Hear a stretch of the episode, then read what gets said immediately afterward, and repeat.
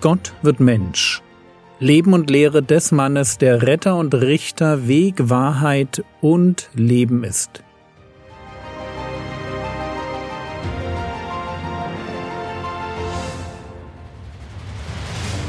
Episode 249 Der Glaube des Hauptmanns Teil 1 Wir wollen uns heute mit einer Geschichte beschäftigen, die sich um die Heilung eines Dieners dreht. Und ich möchte euch erst einmal den Anfang dieses Heilungswunders aus zwei unterschiedlichen Evangelien vorlesen. Bitte achtet mal auf die Unterschiede. Matthäus Kapitel 8, die Verse 5 bis 8. Als er aber nach Kapernaum hineinkam, trat ein Hauptmann zu ihm, der ihn bat und sprach, Herr, mein Diener liegt zu Hause gelähmt und wird schrecklich gequält. Und Jesus spricht zu ihm, ich will kommen und ihn heilen. Der Hauptmann aber antwortete und sprach, Herr, ich bin nicht würdig, dass du unter mein Dach trittst aber sprich nur ein Wort und mein Diener wird gesund.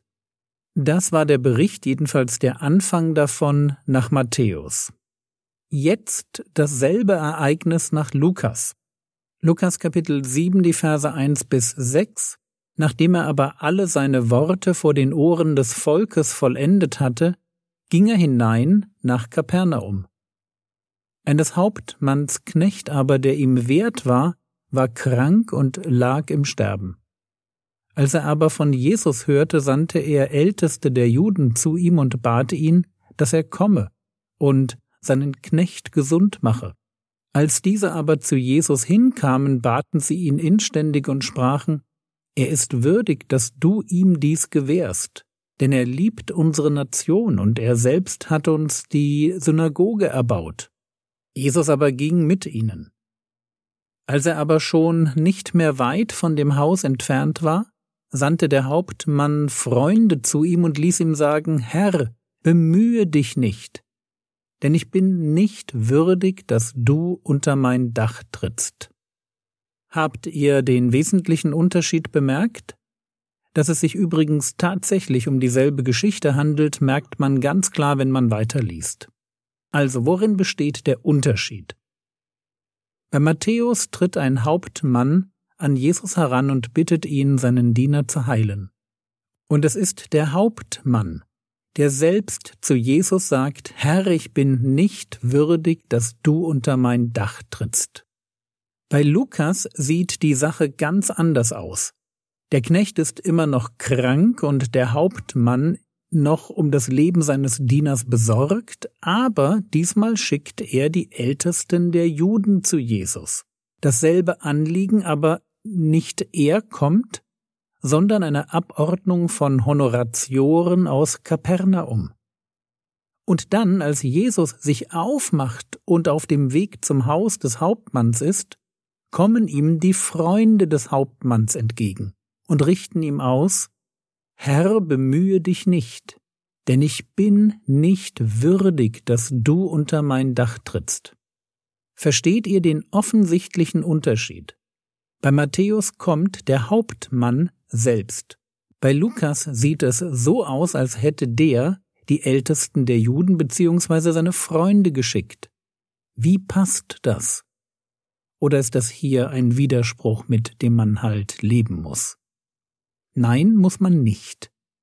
Die Frage lautet, wer ist gekommen? Der Hauptmann oder die Ältesten beziehungsweise seine Freunde? Und die Antwort ist einfach. Gekommen sind die Ältesten und seine Freunde.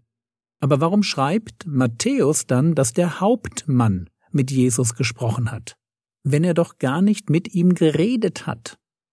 Und die Antwort auf diese Frage hat mit der damaligen Kultur zu tun. Da gibt es zu heute nämlich einen signifikanten Unterschied. Im Denken der damaligen Zeit machte es keinen Unterschied, ob ich selbst etwas tue oder jemanden damit beauftrage, in meinem Namen etwas zu tun.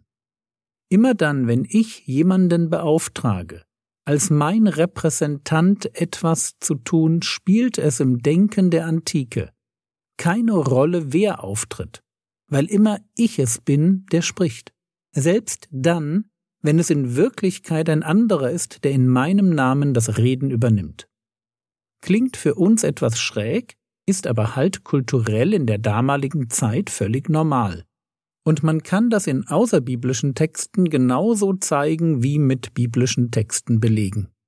Hier nur ein ganz offensichtliches Beispiel. Johannes 19, Vers 1. Dann nahm nun Pilatus Jesus und ließ ihn geißeln. Ja, ja, so wird das hier völlig richtig übersetzt, aber wörtlich dastehen tut, dann nahm nun Pilatus Jesus und, Achtung, geißelte ihn. Das ist die wörtliche Übersetzung. Aber natürlich hat Pilatus Jesus weder angefasst noch ihn eigenhändig ausgepeitscht. Und schon der nächste Vers macht klar, wer diesen Job übernommen hatte. Johannes 19, Vers 2 Und die Soldaten flochten eine Krone aus Dornen und setzten sie auf sein Haupt und warfen ihm ein Purpurgewand um. Pilatus hatte nur den Befehl zur Geißelung gegeben. Aber die Handlung, die von einem Amtsträger veranlasst wird, und nichts anderes ist auch der Hauptmann, eine solche Handlung wird der veranlassenden Person zugeschrieben. Deshalb steht hier Pilatus geißelte Jesus. Ich glaube, wir haben das bis hierhin verstanden.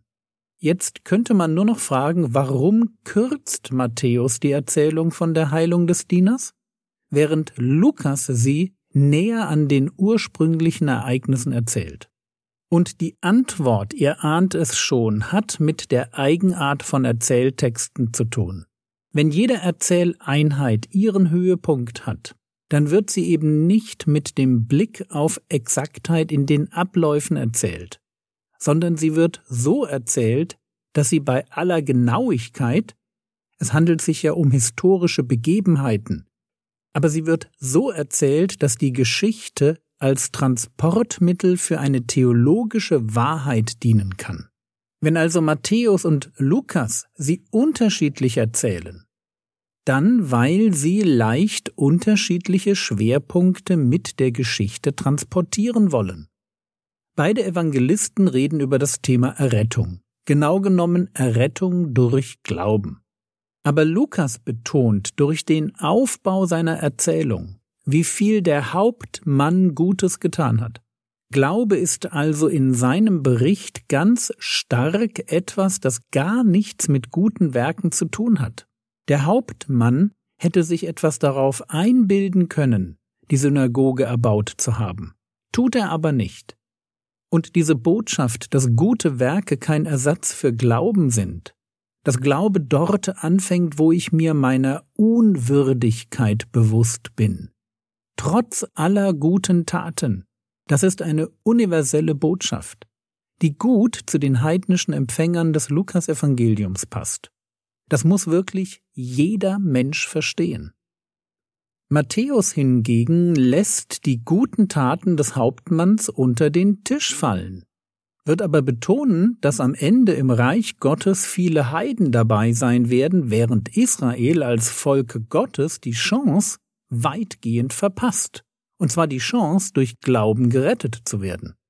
Und natürlich betont Matthäus diese Tatsache, weil seine Leserschaft jüdische Wurzeln hat. Versteht ihr, was ich sagen will? Matthäus und Lukas reden beide über das Thema Errettung durch Glauben. Aber der Schwerpunkt ist verschieden. Während Lukas betont, was alle Menschen über rettenden Glauben verstehen müssen, warnt Matthäus explizit seine jüdischen Zeitgenossen davor, diese einmalige Chance auf Errettung zu verpassen.